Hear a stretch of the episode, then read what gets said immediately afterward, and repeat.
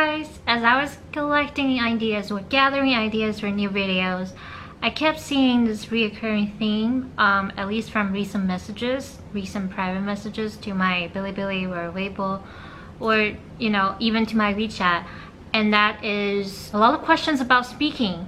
I'm just gonna go over this video in a FAQ kind of style, just so I don't have to kind of like structure my video in a certain way. It's gonna be a little tricky because I'm gonna switch from Chinese to English and then English to Chinese. So，嗯，我讲中文的时候就是在讲你们的问题的时候，然后有些概念可能用中文讲会比较好一点。然后我需要用比较逻辑的语言的时候，就会用英文来讲。OK，所以第一个问题是，嗯，有一个朋友问，在国外他在国外读书，然后平时听不懂老外。老师讲课就是一般的简单交流他还可以，但是如果同学或者老师讲太快的话，他就听不懂。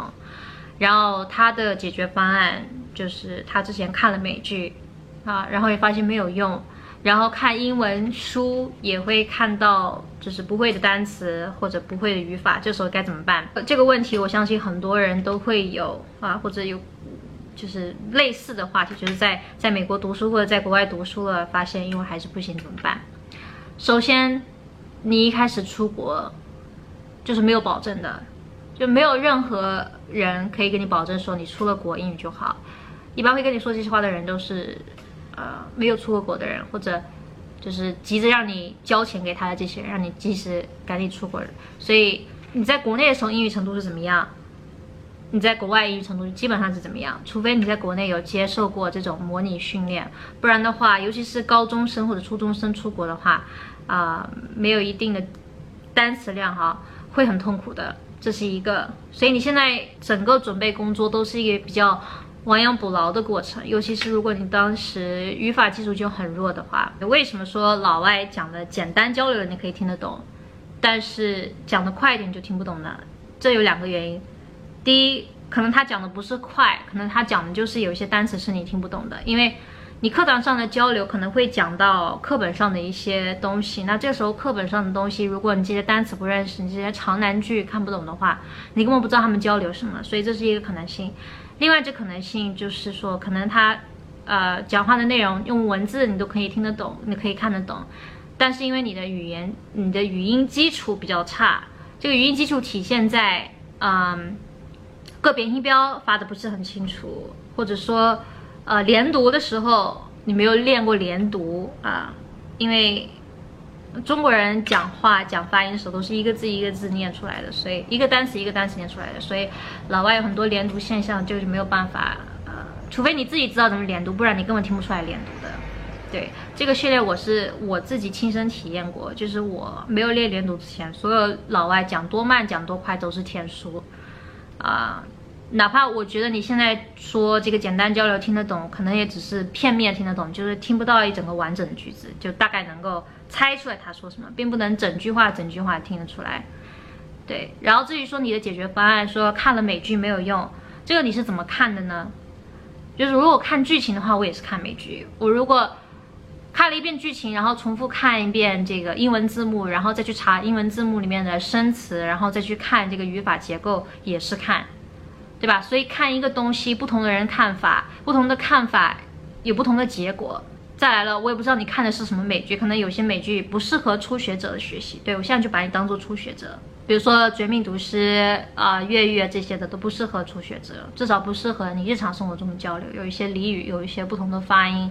对你一开始都是有起到分心作用的。另外，你说看英文书会看到不同的单词和不同的语法，对呀，就是需要学这些生词才需要看原著，对不对？你如果看一个原著都看懂了，那就跟看中文没有什么区别啊！不要觉得说看不到不懂的东西是一件坏事。只是说我们这个不懂要控制得到多少的比例，或者说控制多少的速度。如果说一个东西是正常难度，是你自己的基础太弱的话，你可以慢一点看。像我一开始看《穷爸爸富爸爸》的时候，就是一页一页慢慢的看的，看到就是说我觉得，呃，我能够彻底理解了。就哪怕有些单词你可能这一下还不能完全的记住啊什么的，我只是保证说我这篇文章或者这一页我能够理解，有一个阅读的。通顺感，然后继续阅读，继续在同样单词范围的这种阅读文章里面再浸泡。It's not a matter of like what you should read, it's a matter of why you're reading this. What's your purpose? What's your goal?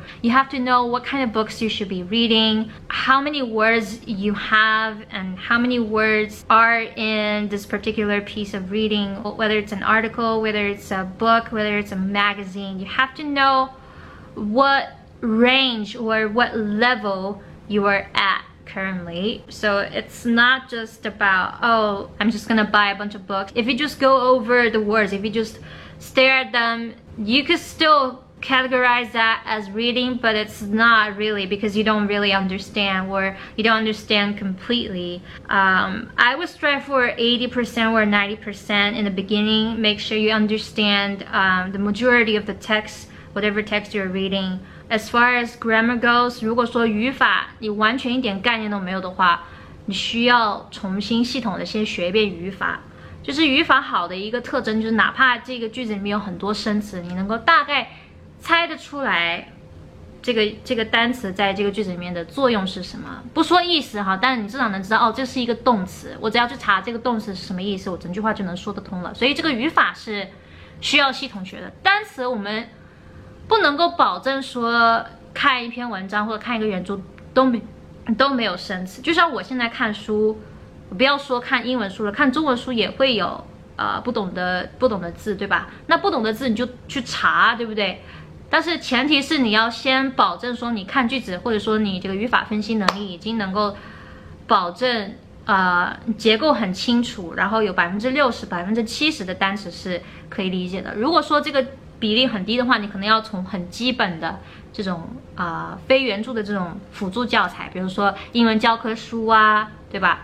当然，现在你在美国学习，然后看一个这种初级的英文教材，你可能会觉得面子上过不去，但是这就是你真正的实力所在，你的单词量，你的单词的质量，对吧？有些单词你很多意思都还没学过，但是美国人最喜欢用这种呃多词多义的这种。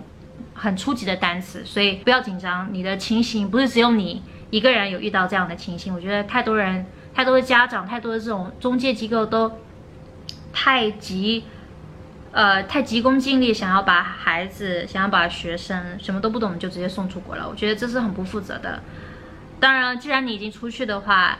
啊，也不是没有办法，只是说你需要特别有耐心，你需要非常非常的直接、诚实面对着自己真实的实力，跟你在不在国外学习，有没有那个环境没有关系，就是你原先的基础，还有你的学习方法决定你的英语成绩，决定你的英语程度哈。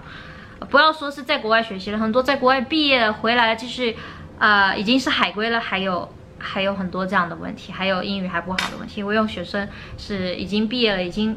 回来很多年，海归很多年了，照样还在跟我学英语，所以可想而知这个问题啊、呃、还是蛮严重的。Anyway, I hope that was helpful. I thought I was gonna do a few questions, but it turns out this question is big enough. So, yeah, let me know what you guys think. I know it makes sense, but is it practical enough? Did I give enough suggestions? Did I? Do you want me to recommend some materials? Um, and we'll go from there. All right, bye.